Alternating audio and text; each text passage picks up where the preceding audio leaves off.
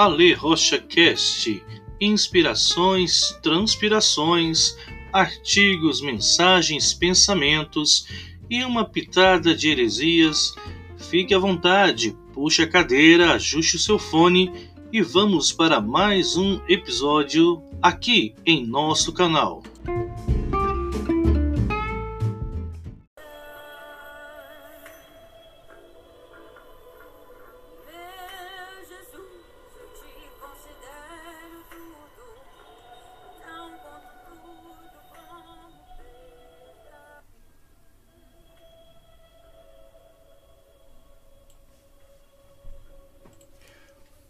Olá pessoal, graça e paz do Senhor Jesus seja sobre a sua vida.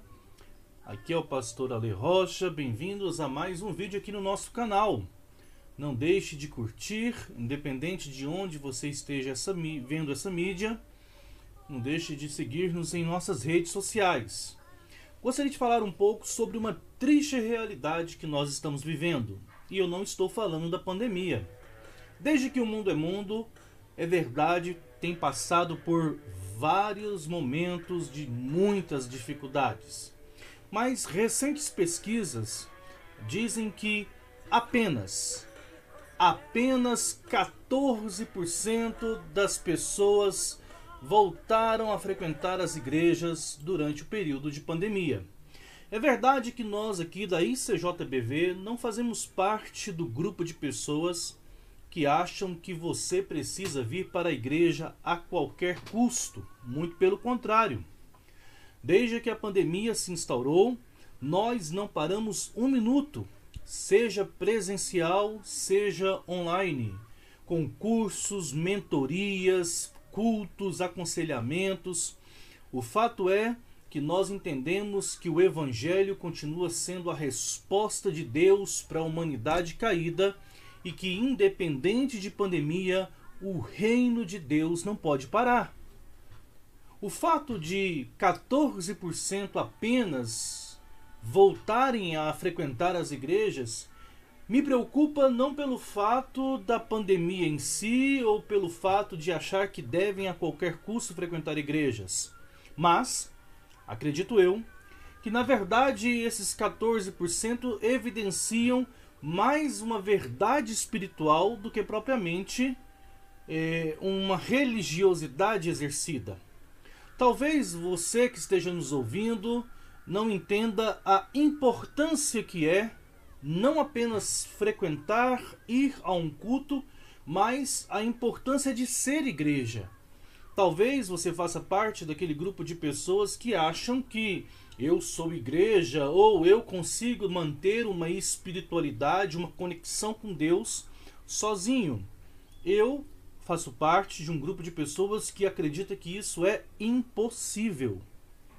Porque o evangelho do Senhor Jesus, por mais que a salvação seja individual entre você e o sacrifício que Deus fez pela sua vida, o evangelho ele é completamente relacional. A forma de você ser perdoado por Deus está na sua capacidade de perdoar o outro, a forma de você de, em você ser manifesto o amor de Deus está na sua capacidade de amar o outro. Mas eu gostaria de trazer algumas evidências bíblicas que reforçam isso.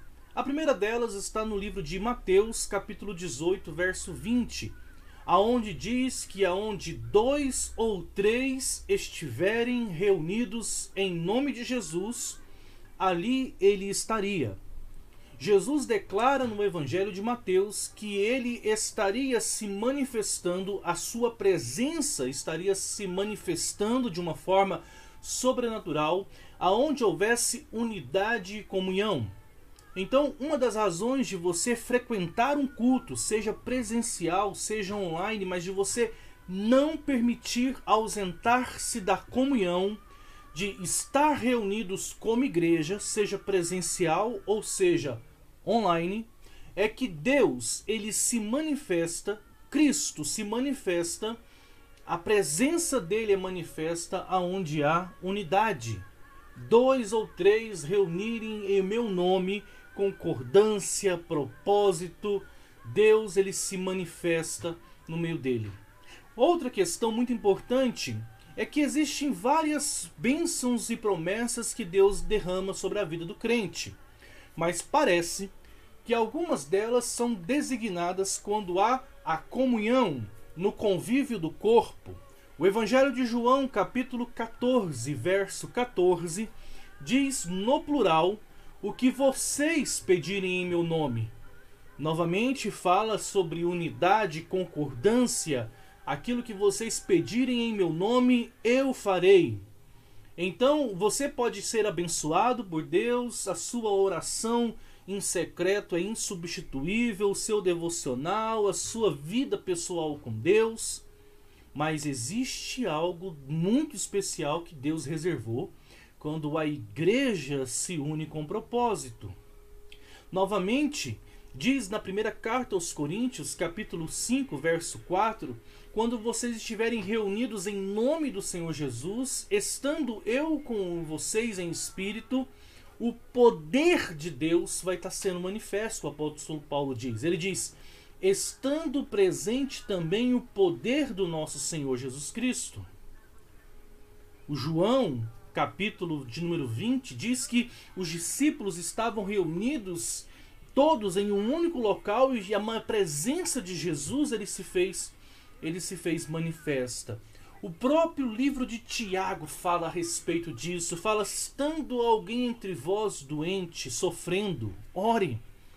Há alguém entre vós feliz, cante louvores. As duas orações, as duas sentenças são feitas no plural, entre vós, sofrimento ou alegria, oração ou louvores.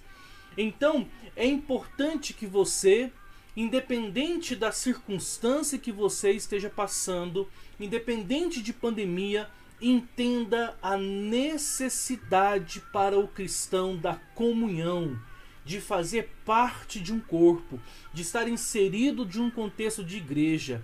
Essa ideia de que você consegue ter a sua fé, independente do convívio e do relacionamento com outra pessoa, com outro cristão, é uma ideia maligna, demoníaca, e essa é a vontade do diabo para sua vida.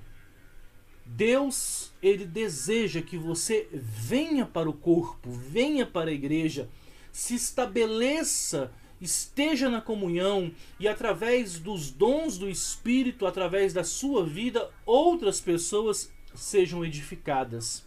Tiago vai até além, diz que a riqueza de uns é para que ele possa se manifestar as suas benevolências e a sua ajuda aos pobres no corpo.